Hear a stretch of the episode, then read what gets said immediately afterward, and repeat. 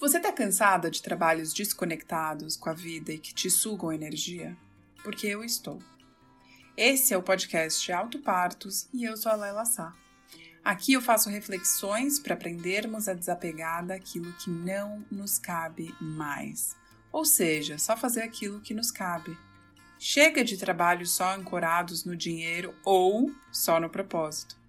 A integração se faz necessária, bem como o auto parto, como um ato de se adultecer e de nos responsabilizarmos pelo nosso próprio prazer de nos sentirmos vivas. Nós podemos gerar mais vida em nós, no outro e no planeta. E se você quiser saber em primeira mão aquilo que eu oferto para o mundo, se inscreva no meu site www.lelasa.com.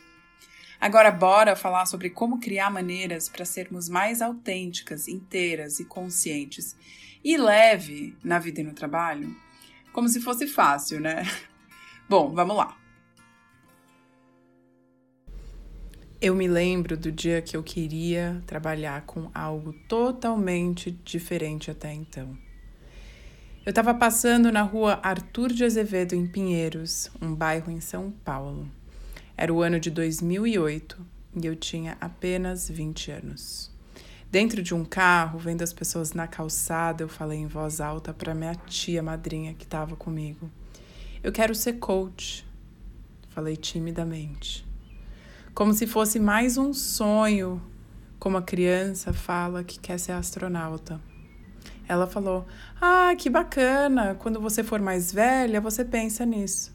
Hoje, você ainda precisa ganhar experiência de vida, né? Para que os outros queiram ouvir o que você tem a dizer. E na hora que ela falou isso, algo dentro de mim resistiu. Não me senti diminuída, só me orientou na linha do tempo quando isso seria possível para que eu pudesse me preparar para a chegada desse dia.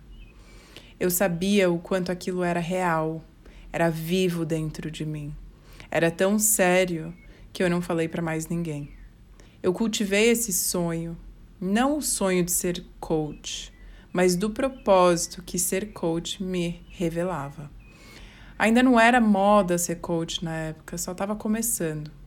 O meu objetivo, ao expressar esse desejo de ter essa profissão, era de poder apoiar pessoas nos processos decisórios ao longo da vida, para que elas pudessem seguir rumos mais conscientes, mais inteiros, mais propositais e menos guiados de fora para dentro. O meu objetivo era o cultivo de um universo interno para que o externo fosse reflexo do que sentimos dentro. Eu cultivei essa relação com esse pulso de vida que me orientava por muitos anos e eu continuo nessa conexão até hoje. Ser coach se tornou realidade cinco anos depois. Mas essa história eu conto depois. Até os meus 20 anos, a minha vida profissional estava totalmente guiada pelo acaso. Eu não tomei as rédeas e eu me achava muito nova para ter esse direito. Aos meus 15 anos, me fizeram um convite para ser modelo de passarela e morar em Paris, e eu neguei. Disse que queria continuar estudando. Como meus pais estavam de mudança para Tailândia, eu decidi seguir com eles e estudar lá. E quando eu cheguei lá, eu quis procurar uma agência de modelos. Afinal, o meu foco era ganhar dinheiro para me divertir, como uma boa adolescente faria, né? E o meu primeiro trabalho como modelo, eu saí na capa do jornal. Foi o início de uma jornada profissional sem tomar as rédeas. Só fui aceitando o que era me apresentado.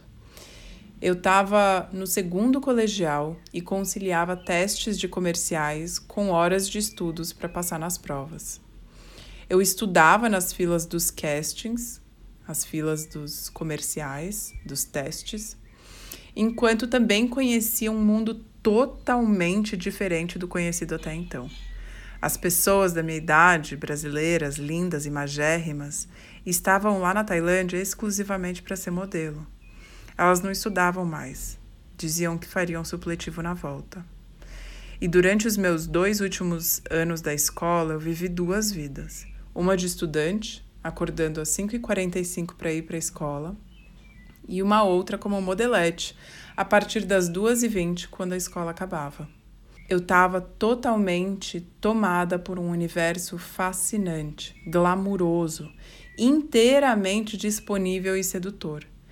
Brasileiros me rodeavam do outro lado do mundo, e isso preenchia meu vazio de não me sentir em casa, apesar da minha mãe ser tailandesa, da minha avó ser tailandesa e de eu já ter morado lá por sete anos em outros tempos. Era como se essa galera que eu interagia fosse próxima. Na escola eu era tímida, ficava no meu canto e ficava o mínimo possível. Durante esse período, eu fui para muitas festas. Conheci o mundo das drogas, do status, das celebridades e me tornei parte da socialite. Andava pelas ruas e recebia pedidos de autógrafo e eu me sentia importante. Frequentemente, eu estava nas revistas, jornais e comerciais de televisão. Minha cara chegou a ficar estampada no metrô durante alguns meses. A minha sorte é que as festas tinham hora para acabar por lei. Então, quando dava uma hora da manhã, a música acabava e as pessoas eram mandadas embora. Muitas vezes tinham as after parties, mas era a hora que eu recusava para poder dormir até as 5h45 para ir para a escola que começava às 7h20. E eu morava a 35 quilômetros de distância da escola. Ah, tem um detalhe importante. Com 16 anos, eu morava sozinha, por opção. Afinal de contas, eu ganhava bem, podia fazer escolhas por mim. Eu era uma adolescente rebelde e rica, com Y. Eu me formei no terceiro colegial em junho de 2005, aos 17 anos e meio. Então, eu resolvi tirar um ano sabático para decidir o que eu queria fazer da vida. Vivi uma vida que para alguns era um sonho. Morei alguns meses em Hong Kong, Singapura, e vira e mexe, ia para as Filipinas e para a Malásia encontrar alguns amigos ou gravar um comercial ou outro. Quanto mais o tempo passava, mais eu me sentia vazia. Até que em março de 2006, eu me vi fazendo um comercial de leite de vaca. Era uma latinha amarela, linda, que eu segurava e falava para as pessoas beberem aquele líquido branco. Só que o que me chamou a atenção foi que eu aceitei fazer esse comercial e dizer para as pessoas beberem essa bebida supostamente cheia de cálcio, sendo que em junho de 2005 eu fiz uma tese sobre como o leite de vaca fazia mal para o ser humano, para eu poder me formar na escola. E eu me percebi totalmente inocente, usada e incoerente. Enquanto eu estava no set segurando essa latinha que estava vazia, por sinal, porque eu era intolerante à lactose, eu fingia beber. Me percebi seduzida pelo dinheiro que eu ia receber pelo comercial, a tal ponto que eu nem questionei o impacto que eu estava causando. Só nessa hora que eu percebi que eu estava fortalecendo um hábito que, pessoalmente, era totalmente contra os meus valores. Eu aceitei estampar minha cara em um produto que eu não queria que existisse no mundo mas eu fiz. Depois de 17 horas no setting, exausta, tendo que parecer linda, com um frescor de vitalidade que eu já não tinha mais, eu percebi como esse momento foi crucial na minha história. Naquele momento, algo se deslocou dentro de mim e foi o início do fim. E também começou a nascer uma outra versão profissional minha. Na época, ainda não tinha tanta clareza de tudo que trago aqui. Eu já digeri essa história e inúmeras camadas nos últimos 18 anos de terapia. Lá atrás, eu não sabia o que me incomodava por completo. Eu só sentia um peso, uma desvitalização por completo. Vender algo que eu não consumia me parecia esquisito, mas não sabia mais do que isso. Eu não sabia se o incômodo estava também relacionado à profissão como modelo ou era vender aquilo que eu não acreditava ser benéfico para as pessoas. Então, eu continuei aceitando os jobs como modelo. Eu percebi que tinha algo diferente em mim. Já não era um trabalho que eu me divertia como antes. Tinham pontadas de incômodos que eu ainda não sabia nomear. Mas fiquei me observando para compreender melhor o que estava realmente me doendo. Um dia, depois de passar horas sendo maquiada, fiquei no set pronta para ser fotografada. Enquanto estavam arrumando o cenário, o fotógrafo endereçou a palavra para o assistente de produção e disse: Coloca a mesa um pouco para a direita e a modelo para a esquerda. Nessa hora, eu me senti um cabide vivo. Apesar de ser uma frase que eu ouvia quase todos os dias, dessa vez não desceu redondo. Eu fiquei muito incomodada de me sentir um objeto sem livre-arbítrio. E naquele momento me senti apenas como uma peça naquele cenário para fazer fotos para uma marca famosa de tênis, Adidas. Apesar de usar e gostar dos calçados da marca, eu não gostei de ser tratada assim. Eu não podia ser eu. Ali houve um outro desencaixe. Uma peça do quebra-cabeça se desfez. Outra coisa se desfez. Morreu dentro de mim. E uma pista se revelou de que continuar como modelo não era o que eu mais almejava. Então eu saí daquele trabalho certa de que eu queria usar o cérebro a minha voz e trabalhar por algo que eu pudesse ser mais eu do que seguir um roteiro do que era importante para as marcas que eu prestava serviço. Foi nesse momento que eu oficializei, ainda dentro de mim, silenciosamente, que aquele ciclo profissional como modelo estava se encerrando. Viver uma vida conforme os outros queriam estava em caixas altas no modo como eu estava vivendo. Eu ampliei minha consciência e percebi que queria alinhar os meus ideais, os meus valores com o meu trabalho. Só que isso não estava acontecendo. Eu estava vivendo a vida conforme os outros queriam. Eu percebi que eu não tinha um relacionamento saudável com o trabalho na minha vida. E quando eu revisitei os trabalhos que tinha feito, eu percebi que me incomodava. Eu dizia amém ao que as empresas queriam sem nem questionar. Afinal, eu era apenas a modelo. Mas quando eu vi, eu estava fazendo comerciais de shampoo Pantene para a Arábia Saudita usando burca, pintando meu cabelo para ficar mais brilhoso e dizer o quanto o shampoo da L'Oreal era incrível por trazer brilho para o cabelo, sendo que passei 14 horas no salão para ter aquele efeito. Ou usando o meu rosto para vender um perfume da Bulgari, sendo que eu nunca tinha provado. Fazendo comerciais de desodorante da Nivea para clarear as axilas manchadas, sendo que a minha já não tinha ou nunca teve uma mancha. Percebi que o meu trabalho era uma farsa. Só que o pior de tudo era que eu percebi que quando eu estava sendo falsa comigo mesma, eu tinha me desconectado com o que era importante para mim. E eu abafei isso. Eu achei que os outros saberiam o que seria melhor para mim. Então eu terceirizei essa responsabilidade e eu paguei caro por isso.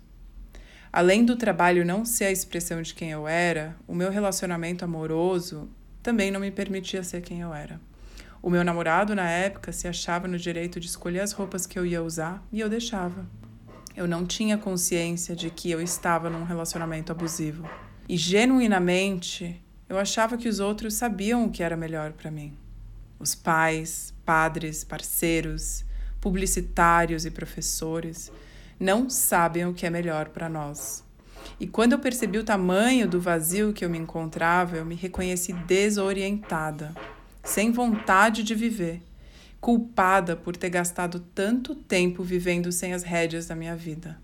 Apesar de ganhar bem, ter status, fama, poder e glamour, eu perdi uma conexão primordial. Eu não estava em contato com o meu mundo interno, eu não nutria a relação mais importante da vida, eu comigo mesma. E as decisões dos últimos anos se davam sem antes eu consultar o que eu queria. Se parecia legal, eu aceitava, sem questionar. Se o meu empresário achava que fazer aquele comercial era bom para mim, eu fazia. Se meu namorado achava que usar determinada roupa era melhor, me deixava mais bonita, eu usava. Eu atribuía a eles algo que era meu. Até escolher o restaurante para jantar eu não opinava. Tudo estava bom, porque meu objetivo era agradar o outro e ser agradável. Só que ao fazer isso, eu me deixei de lado. E ao me dar conta, eu explodi. Chorei, gritei, precisei de colo de mãe, fiquei brava comigo mesma. E foi nessa hora que eu encerrei esse ciclo como modelo. Em abril de 2006, Coloquei um fim no auge da minha carreira para ser fiel a mim mesma. Meus pais ficaram perplexos, o meu empresário ficou chateado, afinal de contas, eu estava mais famosa do que nunca e o caminho era só de subida. Eu tinha acabado de ser chamada para fazer novela, ser Miss Tailândia e eu desisti de tudo em nome de uma relação muito preciosa.